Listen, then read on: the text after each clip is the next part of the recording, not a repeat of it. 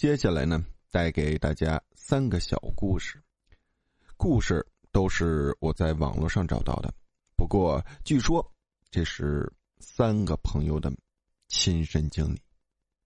第一个故事，镜中的另一个人。口述者：滴血樱桃。这是我亲身经历过的。那时我正在洗澡，洗完后镜子都被蒸汽蒸得雾蒙蒙的。我站在镜子面前，只能看到一个肉色的轮廓在镜子里，别的什么也看不清。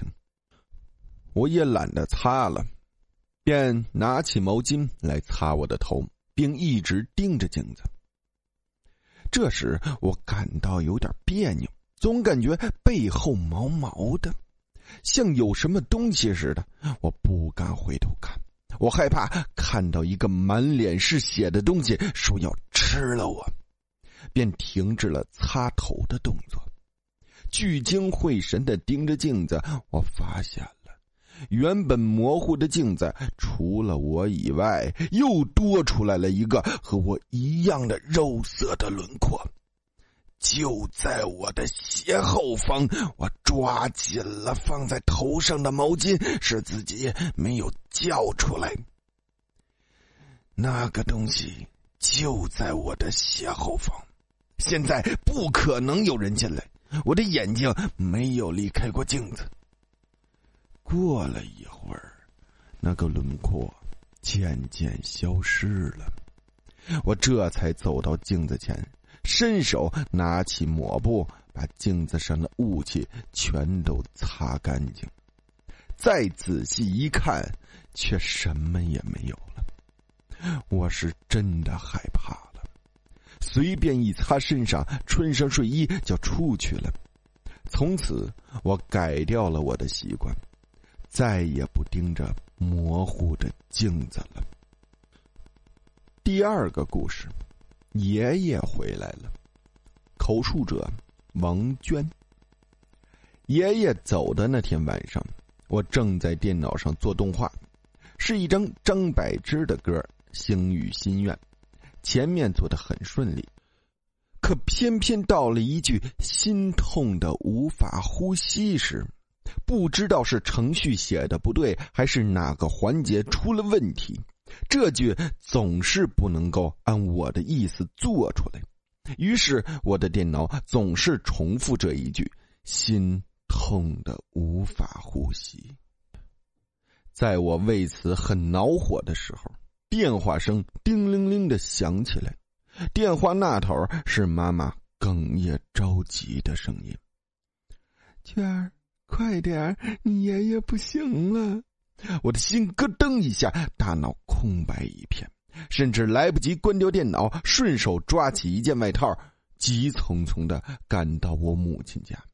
母亲已经叫好了车，我们以一百四十公里的时速往爷爷家里赶。可是我们还是晚了，没有能够见上爷爷生前最后一面。我挽着爷爷的胳膊。轻轻的说：“爷爷，我回来了，为什么不再等我一下？”周围哭声一片，我突然心里痛的难受，走到屋外吐个不停。深夜在床上怎么也睡不着，我想到爷爷此时躺在冰冷的屋子里，心就生疼生疼的。转眼。到了爷爷的头七了，奶奶告诉过我，头七是鬼魂回家的日子。那么爷爷会回来吗？我想马上下去看看。刚起身，奶奶就拉住了我：“别去，躺好。”我只好躺下来。那脚步声来来回回响了大约十分钟左右，就消失了。过了一会儿。我也睡着了。第二天早上起来，妈妈、舅舅他们就在说有脚步声的事儿。那么大家都没睡，都听到了。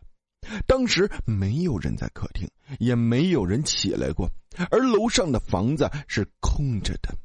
那么，真的是爷爷回来了吗？奶奶插了三炷香，望着爷爷的遗像说：“老头子，我们都好着呢，别担心，别牵挂我们，安心走吧，别再回来。”吓孩子们了。之后的晚上，我们再没有听到过脚步声，只是我偶尔梦到过几次爷爷。他还是那么慈祥，只是远远的站着，笑着看着我。第三个故事，二楼的脚步声，口述者小猫呼呼。妈妈和我说过这么一件事情，看着她的表情，让我将信将疑，却又不得不信。那是妈妈的爷爷奶奶住的老屋，隔音差的不行。不知是什么时候开始的，二楼的储间内不时有拖鞋走过的声音。当有人上去看个究竟的时候，声音戛然而止。在布满灰尘的地板上，有时竟然会有一堆堆灰，很小的灰堆。储物间没有窗户，平时都是锁着的，根本无法解释地上的灰堆从何而来。还有那恐怖的声音。我去问过妈妈的奶奶，可他听我说完后，脸色都变了，表情复杂，最后。还是什么都没有对我说。好了，故事到这里呢就结束了。感谢大家的收听。大家有什么真人真事发生在身边的事、亲身经历的事、诡异的事、不可理解的事，可以发信给主播，主播为你讲出你的事情。记得说明故事发生在哪座城市、大概时间，还有您的职业。